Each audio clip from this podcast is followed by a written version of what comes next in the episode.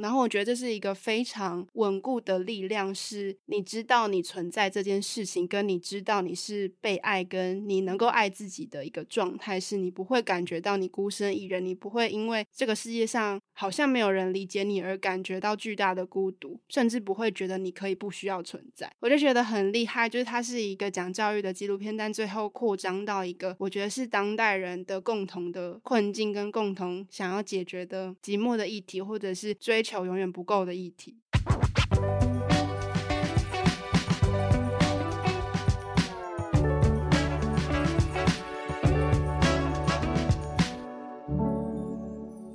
在设计里看生活，在生活里找设计。Hello，各位设计关键字的听众朋友们，大家好，我是一心。Hi，我是思安，我是 Mandy。我们编辑部女子会的第二次录音，我们的中流砥柱雅云女士就去京都休假去了。那这一集节目播出的当天呢，适逢年假的前两天，那相信大家都已经在坐等农历新年的到来。那为了让大家可以过一个好年，除了身体可以大放假之外，心灵也可以感到非常的富足，所以。我们今天要来聊一聊编辑们的廉价推荐片单，同时也回顾一下二零二三年我们都看了哪一些好片。应该是去年年底有关注 Shopping 网站的听众，应该会有机会可以看到，我们有分享了一个滚石发布的二零二三年的年度片单。那这个片单是由资深编辑及影评人 David Fair 所撰写的。那他严选出可以代表二零二三年时代精神的二十部最佳电影。那究竟是哪二十部最佳电影入选？我们会把这个。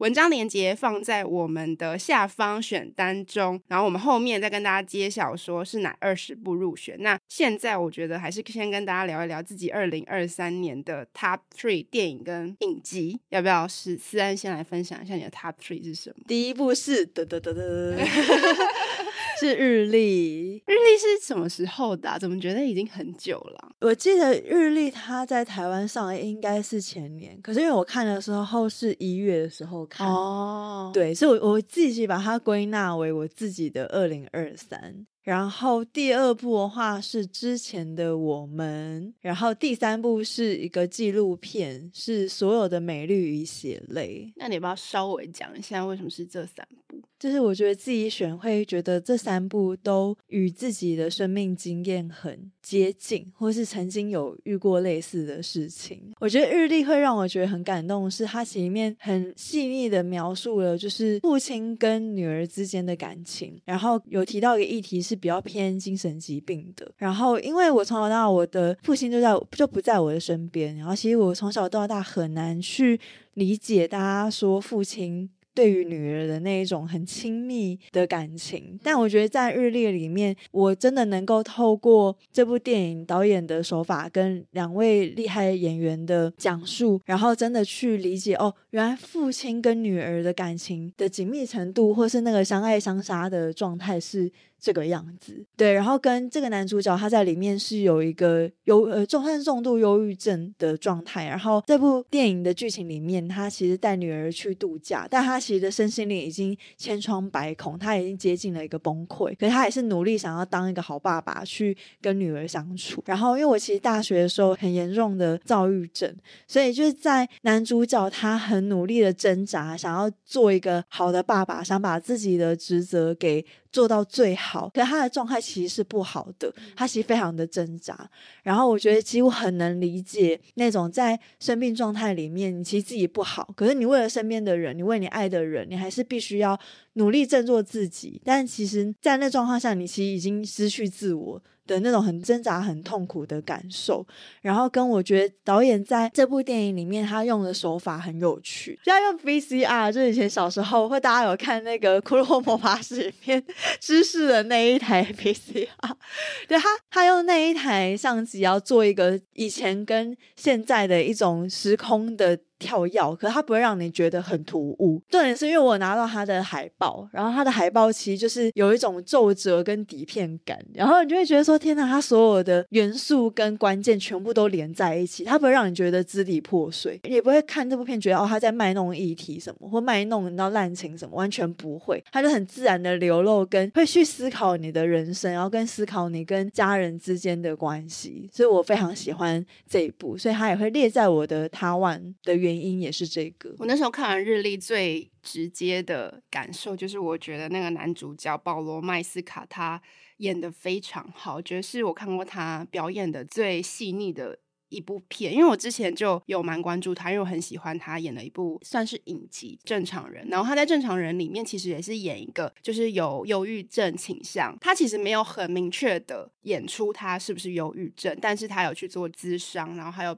他有演出他有忧郁倾向的一个状态，而且我觉得很厉害是，是因为这部片除了保罗他的演技很好外，演他女儿的那一位演员，然后演技也非常的好，所以他们在当中其实是非常自然的，呃，去相处跟去流露他们父女之间的一些情感，然后我就真的还蛮喜欢。你看到后来其实你会忘记说他们在演戏，然后我觉得这就是表演最高的境界，你会让观众忘记你们在演戏，很像在看纪录片。对，我觉得有、欸、有这样子的。感觉就我看电影，其实我很在意的是配乐，然后这这部片的配乐都很厉害，都是选可能八九零年代的一些摇滚乐。好，sorry，我就是一个就 Spotify 二零二三第一名是 Queen 的，有拥有老灵魂的编辑。对，所以那时候在看的时候就觉得，哦，Queen 的这首歌呀，就觉得自己很兴奋。但这这部片其实大家可能哭点有稍微不同。那你大概是在哪一边觉得最 touching？哦，我觉得是那个耶，就是他那时候去那个那趟旅程，其实是为了他女儿生日，然后那时候他就把礼物包好，就写了一句话，就说：“苏菲，我非常爱你，非常。”然后我看到后，我就直接。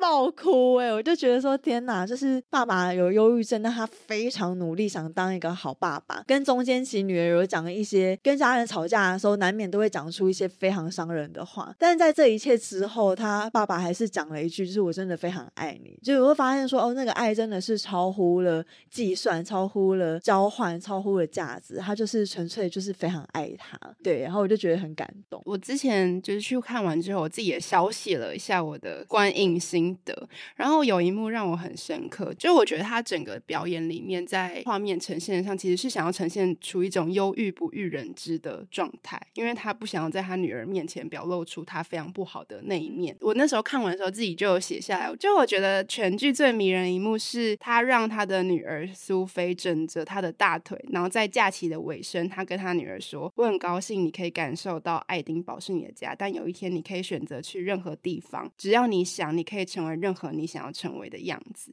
然后这个是他对他女儿苏菲说的话，但我觉得也是他对他自己讲的话，也是他对他自己讲的话，但他没有办法做到这件事情。嗯，这部电影真的非常细腻，非常适合大家在年假期间，可能自己有自己的一个小 me time 的时候，而且你要跟你的家人一起看，我觉得好像会有点太沉重。先不要，先不要，它不会让人觉得它是一个非常。悲伤的电影，不过我觉得这也是这几年我发现电影有在转变的地方哎，因为因为以前的电影有几幕就会很明显让你知道哭，你现在给我哭，但我觉得现在的电影都好像那个情绪的流转很顺，到你有时候也不知道自己被什么触动，但你就会哭了。我觉得好像现在的电影在操作这种情感上面有蛮大的进步，嗯，我自己觉得。那我们先讲第一部。那我先问 Mandy 的 Top Three，那我们再看大家有没有重复的。我的 Top Three 就是之前的我们，就是这个有重复、oh, Past Lives，、嗯、然后查无此心，就是最近 Netflix 也有上映的电影。然后第三部是元素方程式，那它其实上映一阵子了，但对我来说是一个很单纯，但是又很记忆犹新的电影。嗯，因为之前的我们也是我的 Top Three，它是我的第一名，所以我们不如就先来聊一聊。三位都上榜的之前的我们，好吧，Mandy 先说，你为什么之前我们是你的 Top One？首先就是我我个人很喜欢带有遗憾的电影。你有遗憾的恋情过吗？我觉得有哎、欸，就是我觉得大家都有吧，不一定是真的在一起，可能有些人他是暗恋但未果，这也是一种遗憾。但我觉得遗憾是最美的，就是得不到的东西。通常都是你最想要，但是可能没那么适合你的。那我觉得之前我们他就是在讲述这种情怀，然后以及如果是十年前看的我跟现在看的我感触也会不同。就是以前可能没有经历过太多的情爱啊，或是一些社会的 摧残，对摧残，就是你就会觉得我就是要轰轰烈烈爱，我这个也要爱，那个也要爱，敢爱敢恨，好像真的是诶。现在就。就是因为里面的男女主角，他们以前是青梅竹马，那他们后来就是各奔东西，但是还是依然保存这份友情。那我觉得，其实现在的我来看，就会觉得可以维持最久的感情，说不定就是这种不一定要在一起，但是我们相知相惜那种。感情，然后我相信大家应该对这种感情都会有一些些的共鸣。哎、欸，我超认同哎、欸！我我那时候跟 Mandy 说，就是我看这部片是跟我国中暗恋的男生去看，是什么代入感呢、啊？超尴尬！到那时候灯一亮，你是故意的吗？我都你知道这个，你知道他这个故事在讲什么才去看吗？我不知道啊，我那时是知道说哦，很多人推，然后可能跟华裔有关，然后说哎、欸，那去看一下好了。然后看完，我真的是灯一亮，我真的是完全不敢抬头看着我国中暗恋的那个男生。他知道你暗恋他吗？我不知道他知不知道哦，因为我们中间其实有断讯一段时间。毕竟姐以前那个年代就是智障型手机的年代，然后到后来变成智慧型手机，我们才重新联系上，就是很像电影情节，就是酒吧互看，然后说你怎么在这边的那一种。但我觉得跟 Mandy 讲的一样，我们已经认识了哇好久，十六年了。对，但到现在就是，当然以前喜欢过他，但你也会知道说，哦，以前的那个情愫其实不存在。你现在已经变成说，你们因为已经认识十六年，某方面你们其实很懂彼此的人生，然后曾经经历过什么。但你们现在反而是那种很相知相惜的好朋友，就是对他也不会有那种想要跟他在一起、啊，或想怎样的那种心情。那我觉得也像那个之前的我们，我觉得大家真的可以去看一看，因为我觉得我跟。就我跟你们有一点想法不太一样，我并不觉得这是一部在讲遗憾的电影，就是我觉得它是一个选择什么或放弃什么的电影，它无关于遗憾。有远距很久，所以你有这样的感受吗？不是啊，我就觉得就是就是你选择那个生活，那你你只有一个人，你只能过一种生活。对，我并不觉得那个女主角有遗憾呢、欸，但我觉得她心里还是会有一丝丝的觉得，哎。好好喜欢你哦，但是我觉得有时候真的很难，因为有时候真的真的真的只能选择一个人。那就像一行讲的是，你真的要真的去思考说，怎么样的人是最适合你的。有时候我我说真的，我觉得我活到现在，我真的会觉得最爱的人不真的不一定会成为你的伴侣。可是我也并不觉得他最爱。那个韩国男生呢、欸？我看完跟我看，那你觉得他最爱谁？我觉得他最爱他的老公啊。嗯嗯，没有。但我要讲的是，是 是我自己的感受啦。对，就是好像不一定，有时候最爱的是，但会会是最适合的。对，但我觉得，我觉得有时候爱其实真的也很难讲那个最，因为毕竟你爱一个人，你很难。如果我爱 Mandy，我不可能就马上有一个量表出来说哦，七分八分，爱一星嗯七点五八点五，因为我觉得爱本来就是一件复杂的事情，所以其实有时候好像也很难界定最爱或不爱，就你只知道说哦你爱他，或者可能你有时候也很难界定说那个爱是什么样子的爱。嗯，其实这一部也有让我想到。那个拉拉链越来越爱你，不知道你们有没有看过？有，就是也是里面的女主角米娅跟塞巴斯汀两个人，就是闯出了自己的梦想，但最后米娅为了选择她自己的人生，她离开了塞巴斯汀，然后自己就是演开启她的演戏人生，然后最后跟一个好像是有钱的人在一起，对，然后塞巴斯汀也拥有了自己的爵士酒吧，然后他们最后就是离开的时候。那个一望，就是那那个一个眼神充满了各种，然后结尾，我也觉得结尾他们就是最后的那个长镜头的凝视，对，凝视就是他道尽了很多情绪，然后最后一别头就是一个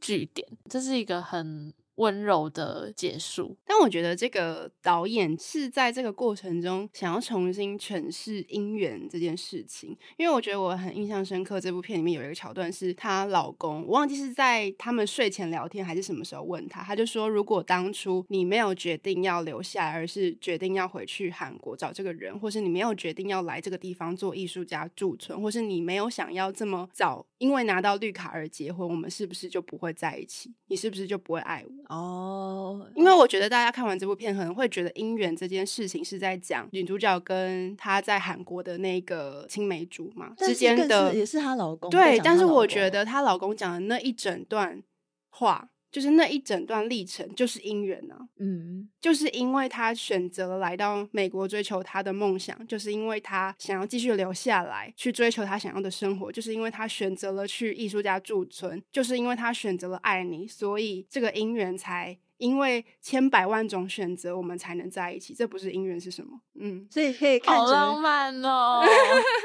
对，所以大家听众可以看着你身旁的伴侣，想着说：哇，你们是几千个选择走在一起的那一位伴侣。啊、所以我非常喜欢这个导演他对于姻缘的诠释。他其实是讲了一种两面性，就是你，我觉得你看完这部电影，你也可以相信这个姻缘其实就是这个男女主角之间未果的爱情。但我觉得另外一面也是让我们看到，其实众多选择里面，你走出的那一条路也是你的姻缘，也有可能就是你的正缘。所以没有所谓一步遗憾。对。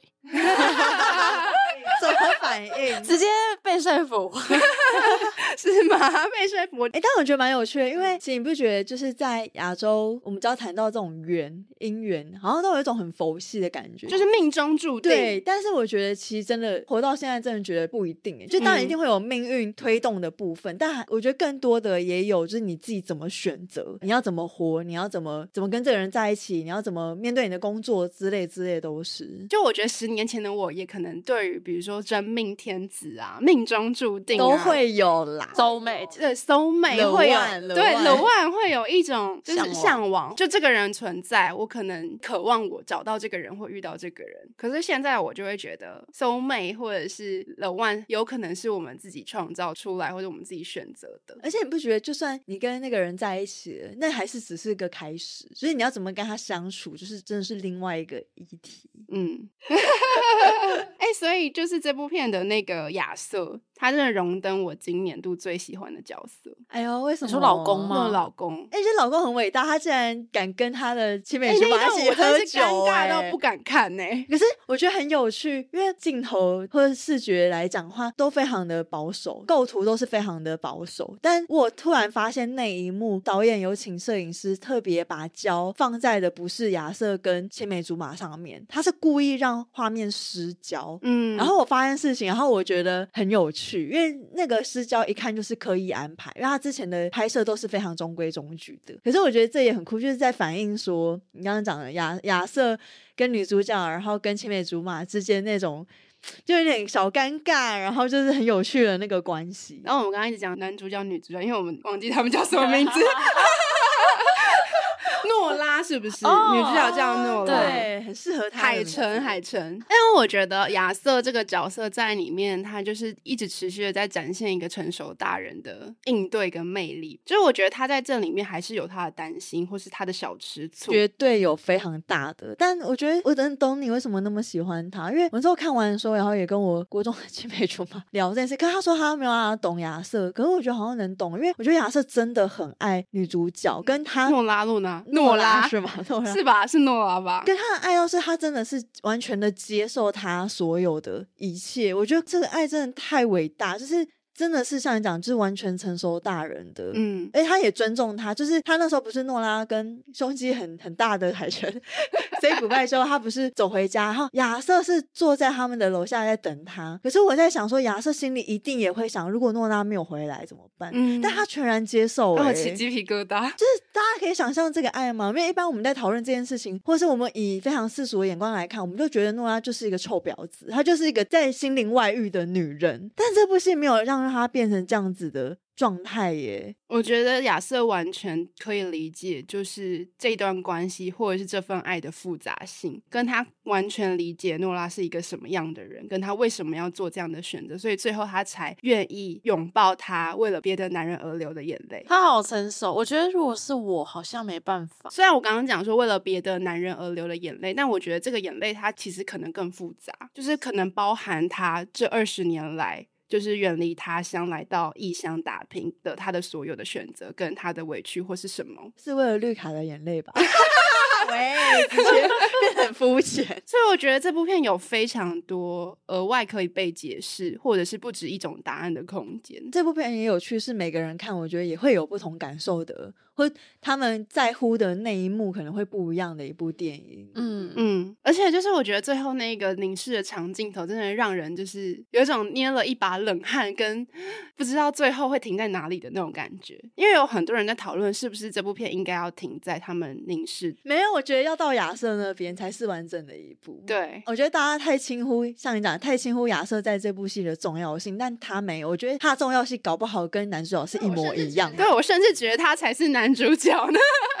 就是我觉得他是跟亚瑟在剧里面的很多对话都很展现，就是。怎么讲？我理想中的关系，嗯，的样貌，我觉得这是非常难的。就是一来你要全然的理解，或者是你其实没有办法理解，那你试着理解这个人，就是一件非常难的事情。然后我觉得很重要一点是，我觉得亚瑟一直很努力的在经营的一件事情是信任感。我觉得他不可能没有怀疑，或是不可能没有他的惧怕，或是不可能没有他的吃醋或什么的。但是我觉得他让他对于诺拉的信任感凌驾于一切他的怀疑之上。我觉得这是很非常。难做到的事情。那 Mandy 呢？你刚刚有提到这部片，那你自己看完的怎么办？我们刚刚是不是打枪了你的论点？不会啊，我觉得 也很棒啊。我自己觉得确实。也很同意艺兴刚刚讲，就是姻缘这件事情。然后刚刚三也有讲到说，就是每个时期看都会不一样。我觉得我十年前的我看，一定不会是我刚刚这番结论。嗯，甚至我觉得十年后我们再回去看这部片，毕竟十年前我才十八岁，那时候还是对 The One 很执着的状态。真的，就是十年前看，可能就会开始怀疑旁边伴侣说：“哎，那他是这种人吗？他是我要继续下去的人吗？”然后开始会做一些改变。可是现在好像就会变得很。很开放性的看各种关系的流动，嗯，而且好像越长大也会越了解说关系的复杂，有时候是真的很难去理清的，嗯，表示我们都长大了，耶、yeah，拍手，对，我觉得就是。作为一个亚裔的导演，然后他在这样一部电影里面试图去挖掘爱的多面性跟复杂性，就是我觉得还蛮突破。可能我不知道，这是我刻板印象嘛？我就是觉得可能我们的社会对于爱的理解有时候还蛮单一性的嘛，就是觉得爱是一一个是非题。嗯，而且我觉得这好像可以聊到。我们的他对的影剧，嗯，因为我们他对的影剧，我跟 Mandy 都有怒呛人生。然后其实怒呛人生，我觉得他也是在讲到爱这件事情。就是其实怒呛人生，他的故事是两个男女主角，然后他们就是在卖场停车场不小心差一点擦撞，然后因为他们两个都有怒路症，所以他们就一路追赶，然后互相扒彼此。然后到后来这场竞赛结束之后，他们还互相搜寻对方的地址，然后就试图要把对方的人生搞烂。那样子，哎，补充一下，它也是一部亚裔的电影，呃，亚裔的电视剧，对，影影集这样子，对。然后我觉得这部片为什么会讲到爱？因为它其实前半部你就很爽，就是看他们两个怎么互整对方，然后把对方搞死这样。所以我觉得后半段，我觉得有。让我非常惊艳，就是其实华人家庭都会给予孩子很高的期待，所以都会让孩子觉得说，爱好像就必须要牺牲或是交换。我觉得自己在观察华人在对于爱的诠释，跟欧美人士或西方的人去诠释爱很不同的地方。然后我觉得，因为这部片里面虽然可能女主角她的身份是一个很光鲜亮丽的企业家，然后男主角好像是一个比较稍微比较贫穷，然后做什么事情都会遇到一堆鸟事，然后。没有那么成功的人，但你会发现他们对于爱的恐惧是一模一样的。像男主角，因为他是一个长子，他都会有一个长子，觉得好像自己必须要负起什么样子的责任，然后必须要照顾弟弟，必须要去就是瞻前顾后非常多的事情，一定要有一个成就，因为我是长子。然后他弟弟就一直在打电动，这样吗？对，然后就是玩那个玩那个虚拟货币，还一直输钱。女主角也是，她就是家里的唯一的独生女。然后，她父母也会跟她讲说，就是你一定要成功，就是不不要有过一个什么失败的人生。然后，就一直用一些话语去贬低她。然后，你会发现说，在他们成长之后，他们好像会一直在追逐所谓社会的成功人士。但就算他们追逐到，像女主角追逐到，她也是一直觉得非常的空虚跟寂寞。然后，男主角其实也是。然后，我觉得其实因为我自己其实蛮常会跟身边的朋友聊一些比较深度的话题。然后，我发现说，其实我身边很多的朋友都。会觉得他们跟父母之间的爱是交换条件，大家过两两天之后可能要返家，他们也会觉得对他们来讲这只是个交换条件而已，就只是哦一年露个面，然后让家人安心一点，他们可以换得一年不会被吵的，你知道，就是变成一个交换条件。然后甚至很多朋友都会觉得不想要出生，因为他们觉得他们出生好像就只是在完成他们父母人生清单中的一项，他们只是个物品，他们不是一个个体。然后我觉得这件事情其实真的就还蛮反映到，无论是怒呛人生，他最后想要表达的爱这件事情，然后或者甚至我们刚刚聊到，就是之前的我们，就是我觉得好像都能够呼应到这件事情。嗯，嗯，嗯。我们前阵子好像也有针对就是成功与否这件事情做过讨论呢。今年好像很多影集都是在这个脉络下面长出来的。那我也很好奇，因为刚刚有提到，其实 Mandy 的 Top 3里面也有《怒呛人生》，那你是怎么看这一部剧的？我觉得。怒呛人生让我最有感的地方，其实是家人的部分，因为他在讲亚裔的传统文化下生长的小孩，虽然他们两个都是在美国成长，但是他们的观念当然爸妈影响会很深。然后像他们两个为什么会路怒症成到这么极端，然后脾气这么的暴躁，就是整部剧一直在 fuck you，就是他们好像没办法静下来，一直在。嗯就消耗各种事情，就是像里面有个金句是有讲到说，Amy 她在跟她的心理智商师说，我父母在我成长过程中教育我要压抑所有的情感。嗯，我爸会把一切闷在心里，我妈则认为谈论自己的感受就是在抱怨。嗯嗯嗯嗯，对。那他们两个可能就是在这种你不能发泄自己的情绪的成长下成长成人，对成人，所以他们就是开心也不会特别表现出来，生气也会闷在心里。所以当这种突发事件一触即发的时候，他们就突然变成了疯子。然后我自己觉得，就是我自己本身的家庭也是这样。你说比较压抑吗？对，就是像。比如说小时候遇到挫折就会哭嘛，那我妈就会说：“你哭什么？哭有什么用？”哦，好，这真的耶，哭有什么用？哭有什么用？哭是真的有用，各位听众朋友，哭有用。对 我就被我妈影响，觉得说哦，那我不能哭，遇到事情不能哭，因为它没有用啊。那我为什么要哭？我应该要想办法去解决事情。但因为我是 ENFP，又要扯到 MBTI 啊，上一集，请接上一集，就是我是 F，我是感性的人格，我要先处理我的情绪，我才能好好的继续前进。其实哭对我来说是有用的，因为我解决了当下情绪，我可以更平静的去处理重要的事情。在我们家，这种事情是不容许发生的，所以我也。会好像会渐渐的，就是做我个人的生活，然后爸妈就会变成是一个离我有点远的角色。嗯，这样反而是彼此之间互相理解的桥梁就断掉。就我觉得很多亚洲家庭的父母跟孩子，就是在这样渐渐的过程中，就是真正的疏远了。哎，那一心的那个他对的影影，哎，对，我连电影都还没讲，哎，哎，对啊。我的 Top Three 的电影，第一名是之前的我们刚刚聊完了，然后第二名是奥本海默。哦，奥本海默，我跟你一起去看的。对，我跟你一起去看的。然后第三名是呃一个纪录片电影，叫做《孩子你好吗》。然后啊，我觉得就是我同事们都已经在我看奥本海默那段时间被我烦透了，我已经中毒了好一段时间。奥本海默，我觉得真的可以推。我觉得他他以就是纪传类电影来讲，他真的拍的很好。嗯。很细腻，而且真的把奥本海默这个人的就是复杂性真的有把它拍出来，我觉得很厉害。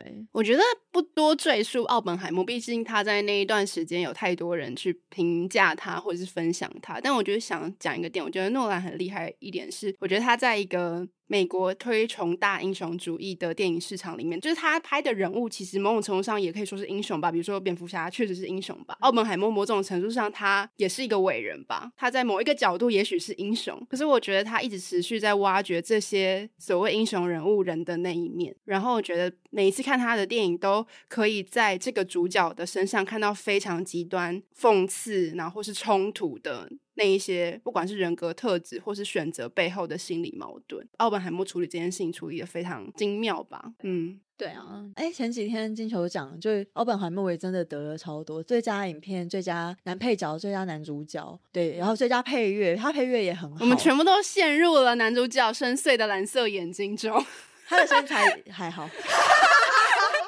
喂，可以这样子讲。他是要诠释奥本海默博士纤瘦的那个外形。哎、啊，我很喜欢那男主角，哎，他叫呃，他叫什么？我们都是有人民失忆症，席尼莫菲啦。对，席尼莫菲，他很厉害，他他的演技也非常好。但我比较想要推荐的一部。电影应该是我刚刚讲的我的第三名，《孩子你好吗》这部纪录片。然后这部纪录片其实是李心洁监制，不知道年轻的朋友们认不认识李心洁姐姐？哎、欸，认识，因为大港他有去唱歌，然后他穿的非常对，她是大港女神，她去年的大港女神，就 是她那段时间来台湾，就是宣传这一部纪录片。然后《孩子你好吗》是一个系列作品，然后它里面收录了非常多短片，然后每一支短片都是呃讲述一个议题的不同题材的纪录片。然后她在讲的一个议题虽然是关于孩子，但我觉得她更深层的想要表达的是，就是童年经验是如何影响到我们后后来的人生。之前前一份工作的时候，我访问过李心洁，然后我觉得他是一个非常赞的受访者。多赞？怎么样赞？就是我觉得他非常温柔，然后。我对温柔的受访者总是没有什么没有什么抵抗力。然后他那时候会拍这一部纪录片，是因为他从二零零八年开始，他其实就是跟着他的，他其实一开始在带的那个女儿，并不是他的亲生女儿，所以他在非常年轻的时候就成为一个妈妈，就是继母的角色，就是孩子对他的生命的历程跟他看世界的方式产生了非常大的影响。然后在这部纪录片里面，我觉得印象最深刻的是。唯一由心杰执导的《山顶小屋》这一个短片，然后这个故事是呃，在马来西亚致力推动华德福教育的 Audrey 老师，以这个老师为核心，然后是用第三人称的方式去探索教育的本质。嗯、然后我觉得心杰在介绍这个片的时候，有讲一个我觉得还蛮印象深刻的，就是他觉得这部片想要传递的是，我们应该去鼓励让人性的光明面可以。可以显现，这个是华德福教育的一个根本。然后我觉得这部片就是完全 match 到我个人的价值主张，就是人人性本善论，让我看了非常感动，而且就是在后面大概有半个小时，就是一直一直处于就是感动到掉眼泪的状态。我觉得这部片好适合过年看哦，比起非常适合跟爸妈一起看，我觉得很适合，因为我觉得它没有什么样的攻击性，就是爸妈不会觉得说，哎，你现在放这部片是来教育我，不会，我觉得它没有什么攻击性。就是一个很温馨，那过年很适合，因为有四部嘛，就是还蛮一直看容易杀时间。然后我觉得，就是大家可能会觉得谈教育的纪录片会不会很生硬，或是如果我没有孩子的话，这部片是不适合我，跟我没关系。但我觉得他这部片除了谈教育之外，它很重要的一个部分是谈修复，嗯、因为即便你没有孩子，你也经历过你的童年。嗯嗯，很少很少人的童年是绝对幸福的。然后尤其是在亚洲的社会，可能大家或多或少都会有一些，因为可能跟原生家庭的相处模式，或者是教育的本质上就是一个压迫跟。竞争或者什么样的环境，所以你受到损害，儿时幼小的心灵受到这样子，不管是家庭观念或者是教育体制的摧残，所以我觉得他这部片大概前面是都是在体现埋下这个华德福教育的，呃，我忘记是幼稚园还是我忘记他是几岁区间的幼稚园，幼稚园，他前半部是在体现他们的教育方式跟生活，但后面一大段我觉得他都是在谈如何修复。童年的创伤经验，我觉得这个很需要诶、欸，这个过年感觉可以看。对，然后他在讲的是，就是我觉得也回到我们刚刚谈就是成功与否这个话题，因为它里面在讲一个很重要性，就是童年的创伤使我们充满了愤怒。然后有些人不对外展现出愤怒，可是他选择向外爆发，或然后有些人面对这样子的愤怒，或是这样子的不被理解，或是这样子的呃不知道为什么自己会被这样被对待的情绪，是选择向内自伤、压抑，或者是带着负面的滤镜去看这个世界。就是我觉得也是刚刚回应到 Beef 在讲的，当你很愤怒的时候，任何谁都有可能激怒你，任何的关系都有可能被你搞砸。哎，我发现我们这几部片其实核心都还蛮相近的，这可能是我们编辑部女子共同在面对的一件事情。对，就 是可能需要修复，你才能真正的放下。嗯，咦，应该不说放下，就是修复之后，你才能真正接受，嗯、然后往前走。不然你一直都会带着，呃，向外的话，就是你一直都带着怒气；向内，你就是一直在伤害自己。对，但我觉得这件事情也蛮重要，因为其实我一直蛮关注，就是有关于心理的议题。然后，其实我有发现，近年来其实大家都会。蛮认真在讨论家庭创伤这件事情，但我觉得在讨论这件事情很困难，是因为好像讨论这件事情，你就是在责怪你的父母把你教养的不够好。但我觉得刚刚一心有讲到一个关键词，然后我之前有跟咨商师聊过，他自己现在也成为人母，他有跟我聊过说，没有任何一个父母跟孩子的关系是没有任何创伤的，但是就是要接受这件事情，就是我觉得父母跟小孩都要去接受，我们都不是，我们没有任何完美的父母，然后也没有完美的小孩，但是我觉得在过年期间，大家一定会有非常常多的伤痕 跟痛苦出现。但是我觉得大家是要真的要去看这几部片，然后试着去回想一下自己可能以前的创伤，但是要试着跟他和解。嗯，我觉得年假是修复非常好的时间点，那也有可能会创造更大的创伤。然后我觉得就是这部片也是连接到前面讨论的话题，然后因为后半部这个纪录片在讲的是修复的议题嘛，然后。他就在讲说，为什么我们可能成年之后开始进入社会，我们呃在工作上的成就，或是对金钱的追求，或是在物质上的追求，永远无法满足，或是永远都都觉得说，哎，我今天好像已经达到我曾经觉得成功的境界，但为什么我还是觉得不够？就像刚刚讲的，可能 Beef 的女主角她其实已经在她的事业上站上了一定程度的巅峰，或是她有她的呃很高的人气，或者是她已经是一个让外人看起来很成功的典范了。那为什么她还觉得还是觉得她不够？然后他就说，就是因为我们没有向内去找到那个创伤的源头，而是一直向外去索求很多东西来填满自己。因为内部的那个空洞没有被抚平，没有被处理，所以你在外挖掘更多的成功，更多的什么都无法填补你内心的空虚。嗯，所以我们很长时候是希望透过别人爱我来去满足我被爱的需求，但其实你永远索求都索求不够，因为你自己都不够爱你自己，嗯，因为那是个无底洞。穿所以才 会很看清楚。我觉得可能有些人稍微知道华德福教育，大家对于华德福教育这件事情不一定都这么的认同。但我自己看这部纪录片到最后，我觉得最感动的地方是华德福教育的创立的起源。它是由一个奥地利的哲学家鲁道夫在二战之后畅行的一种新的教育的哲学。他的教育的初衷是在顺应。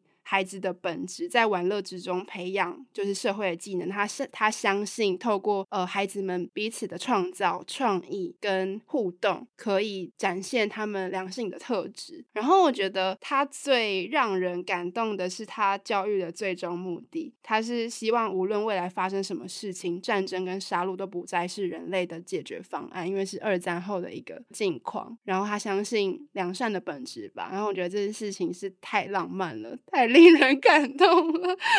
刚找到二战，所以可以连接奥本海默。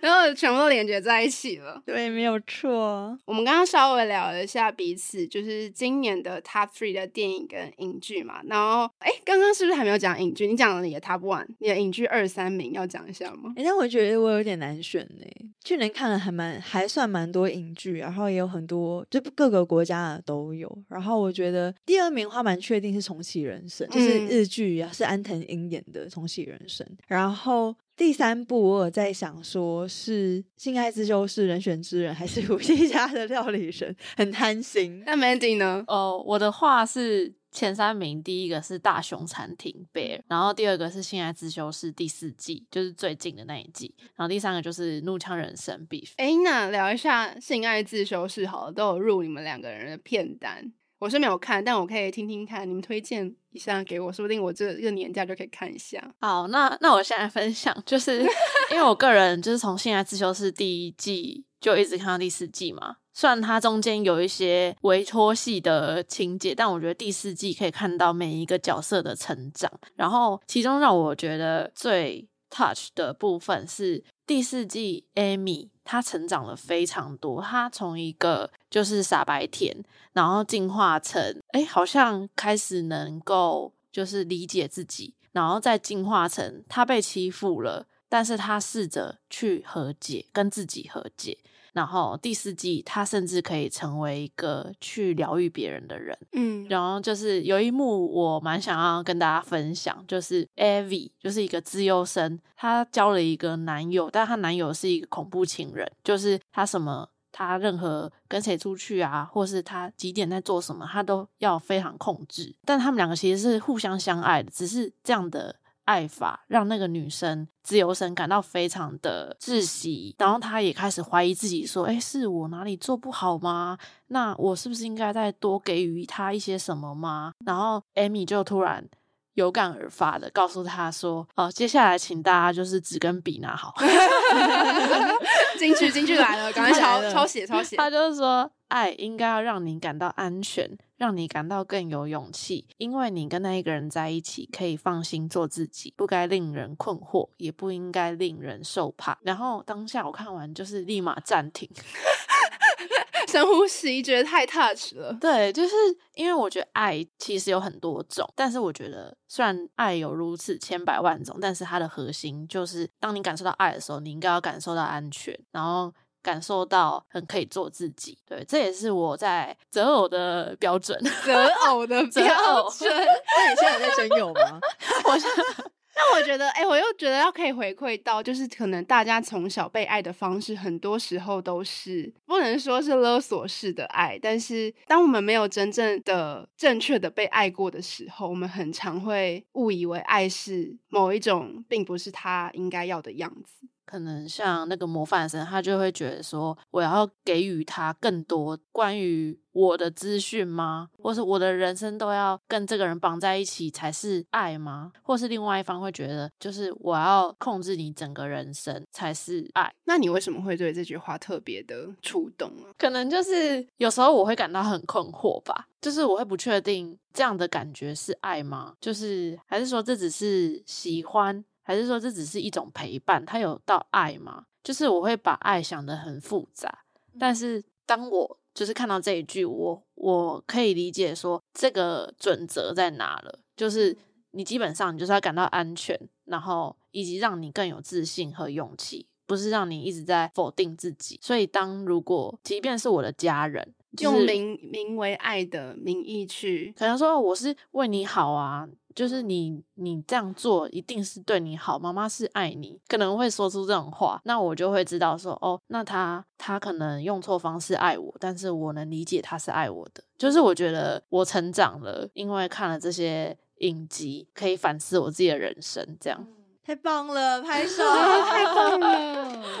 很适合大家年假，就是面对就是各种家人的时候。但我觉得 这部片还是不要在阿嬷面前看，因为很多 性爱画面，阿嬷可能会高血压。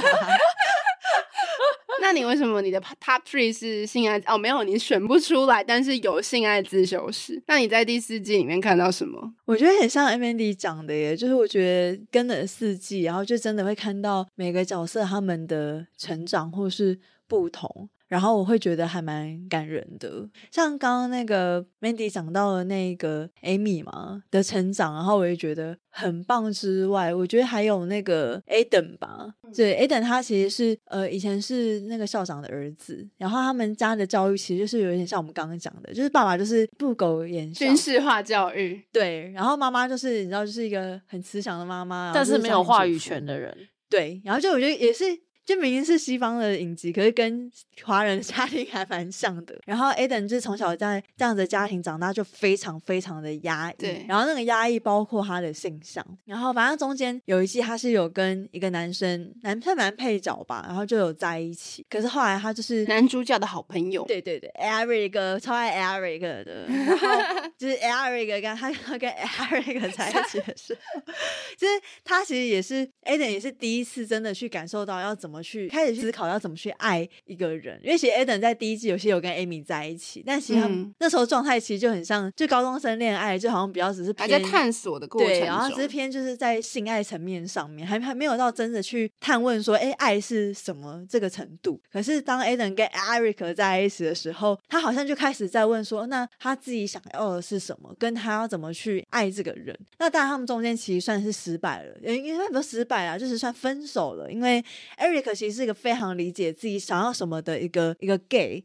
对。但是 Aden 的话，他其实还是处于一个哦，我不想要承认我是 gay，但是 OK，我知道我自己好像还是喜欢男生，就是他好像还没有还在一个尴尬的阶段，对，他还在成长。但是 Eric 他已经蛮有方向了，他们在不同的阶段相遇，对。然后 Eric 的话还是发现说，他好像没有办法拉着他走，因为这件事情是必须是 Aden 自己去成长的，他不能一直好像一直在他前面说，哎、欸。你是这边，你是这边，那样子，嗯嗯，嗯，对，然后后来就算是分手了。但是在这一季就可以看得到，Aden 无论是他跟他的爸爸和解，就他爸爸其实也意识到说他不应该再这样子对待他的家人，要更多的去讲出爱是什么。我觉得借由他们父子的和解，然后也瞬瞬间也带出，其实 Aden 也去真的去认同了自己的身身份哦，他就是现阶段他就是真的就是喜欢男生，然后他也去接受了这件事情，然后他也因为他也因为跟爸爸的和解，他对于爱的展现跟表达变得更敞开。他在这四季里面，我觉得他也是一个成长幅度非常大。跟我觉得，如果你现在对自己的身份认同感到疑惑，跟家人不知道该怎么开口的话，就是看这一部，问一下你父母说：“哎，你对于 Aiden 的看法是什么？”我觉得可以总结我们这我们推荐所有电影，基本上就是疗愈、和解跟爱的故事，没有错，拍手。因为我有一题是问大家，二零二三年最 touch 的影剧金句，思安有吗？我有两句很 touch 我的，可是跟我刚刚讲的电影完全没有关系，但我觉得好像可以连接在一起。就是我刚刚有提到电影的第三名是所有的美丽与血泪，那它其实是一个摄影师男高丁的纪录片，然后非常推荐，就是喜欢摄影或创作的读者可以去看一下。然后他其实有讲到一句话，在他最前面，他就讲到说，就是把人生当故事讲很简单，但比较困难的是延续真实的记忆，故事和真实记忆之间的差异。真实经历有着气味，也不光彩，不会简简单单的结束。真实记忆对现在的我依然有影响，它会以你不愿见到的形式，在你毫无防备的状态下浮现，就算你没有放任自己回想过去的种种，那些事的影响力依然存在，已经深植在你的身体内。这一句对我影响很大的是，其实摄影就是一个在保留记忆的一个载体。像我们现在手机拿起来，其实你在拍你朋友的瞬间，其实你也是在保留你们当下的这个记忆。但是我觉得我们必须要去回溯跟去思考这个回忆对自己的重要性是什么。那我觉得其实也是连接我们刚刚提到，无论是自己的。家庭，然后无论是自己曾经历过事情，对自己的现在你的一些抉择啊，或你的思考，其实它都会紧紧的影响跟牵连着。对，但是我觉得必须去思考到这件事情。然后跟另外一句话是完全没有在片单上出现，但我自己很喜欢，就是《魔法公主》。去年底有跟 Mandy。去看那个魔法公主的经典重映，然后它里面有一个台词，就是阿西达卡，我小时候的 初恋情人，他就有说：“我想用沉静的眼光看清楚事实的真相，再做决定。”帅，沉静的眼光，你的金句都很你耶，好学术哦！天对啊，都要想一下才能立马 get 到。然后为什么会喜欢？为什么会喜欢？因为其实我看完之后，我一直在想说，到底什么是沉浸的眼光？为什么是用“沉浸”这个词？但因为日文我可能看不懂，可能日文有更多的解释的意义。但后来我就在思考说，因为其实在这部剧里面，他在讲的就是自然跟人。工业化之间的那个拉扯嘛，然后我觉得其实那个呈现眼光，其实对于我或对于我的编辑工作来讲是很重要的。就是我认为它其实是需要先不抱任何的立场，而是你要先试图去理解各方的想法跟他们背后的动机，然后不要带任何的仇恨去看向真相，你才有机会可以带来和平。然后我觉得是很重要，是因为我们在编辑工作里面，我们可能会看到你要采访一个人的时候，会看各方采访他的文章。那有些人可能会，任何其他的编辑可能会用各种他们的视角来诠释他们采访的这个人。然后可能我们在采访前会对这个人有各种可能神话、神话也好，或是对他有一点点的疑问也好。但我觉得都要保持着一种，就不能抱任何的立场，而是你就单纯的把这个人当做一个人，或对于他所做的事情很。很单纯的去跟他聊聊，然后我觉得有时候会觉得这件事情其实是很困难的，因为毕竟现在现在其实我们好像大家都必须在社群上面对于任何事情、任何的事物，好像都要表达自己的想法、自己的立场，好像你就必须要选一个边站的这种感觉。但是我觉得好像偶尔也是要让自己有这个沉静的眼光。你现在可以站在中间，可是你可以看看各方到底在讲什么。然后不要轻易的被别人的愤怒跟仇恨影响，也觉得对对对，他就是不好，对对对，他就是怎样。就我觉得可以缓慢的去看。然后我觉得这件事情在中间，你试着去理解每一方的立场之后，你再得出，无论是得出你的结论，无论是你像阿西达卡一样，你还是保持一个稍微比较中间的状态。但是我觉得这样子才可以真的带来彼此之间或人与人之间的和平跟好好的相处。嗯，然后我觉得这件事情是很重要的。突然间层次提升的好高啊！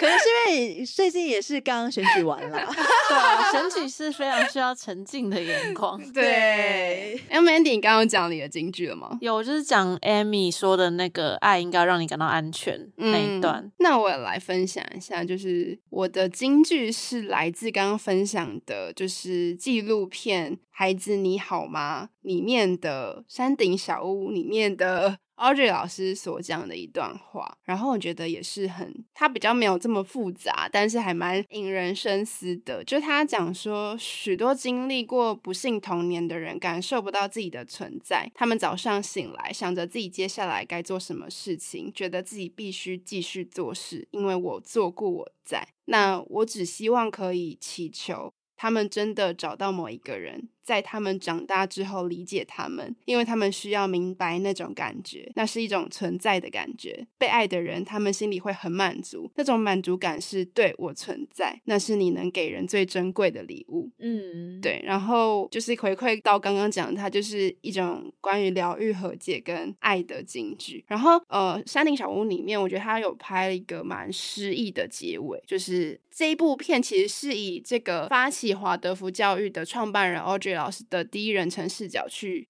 讲述的，然后最后最后的结尾是 Audrey 老师的自白，跟他与森林的对话。他就是拍很大一片的马来西亚的森林，然后他拥抱着树，然后他去讲述他对于爱的理解，跟他希望透过华德福教育带给孩子们的礼物是什么。然后他就就有讲到一个，我觉得也是现代人很深的课题，就是寂寞的议题。就是里面，呃，李心洁作为这部纪录片的导演，他问 Audrey 说：“你曾经觉得寂寞吗？”然后那个 Audrey 老师就回答他说：“他不觉得寂寞，我可以独处，但从未觉得寂寞。不管去哪边，我们都被各种各样的生物包围着，可能是亲近的人、人类、你不认识的人、陌生人、植物、矿物、动物，只要我们可以找得到跟宇宙的连接。”我们就不感觉孤独，然后我觉得这是一个非常稳固的力量，是你知道你存在这件事情，跟你知道你是被爱，跟你能够爱自己的一个状态，是你不会感觉到你孤身一人，你不会因为这个世界上好像没有人理解你而感觉到巨大的孤独，甚至不会觉得你可以不需要存在。我就觉得很厉害，就是它是一个讲教育的纪录片，但最后扩张到一个我觉得是当代人的共同的困境跟共同想要解决的寂寞。的议题，或者是追求永远不够的议题。所以分享给大家，可以在就是廉价，呃，自己一个人 独处，或者是需要真正的放松的时候，可以好好的来看一下这部去年应该是去年年初的纪录片。那今天跟大家分享二零二三年我们三位编辑的口袋名单的节目就到这边。那如果各位听众朋友在二零二三年你有看过非常棒、你非常想要推荐的电影或者是金剧的话，也欢迎留言跟我们分。分享，那设计关键字，我们下次见喽，拜拜，拜拜。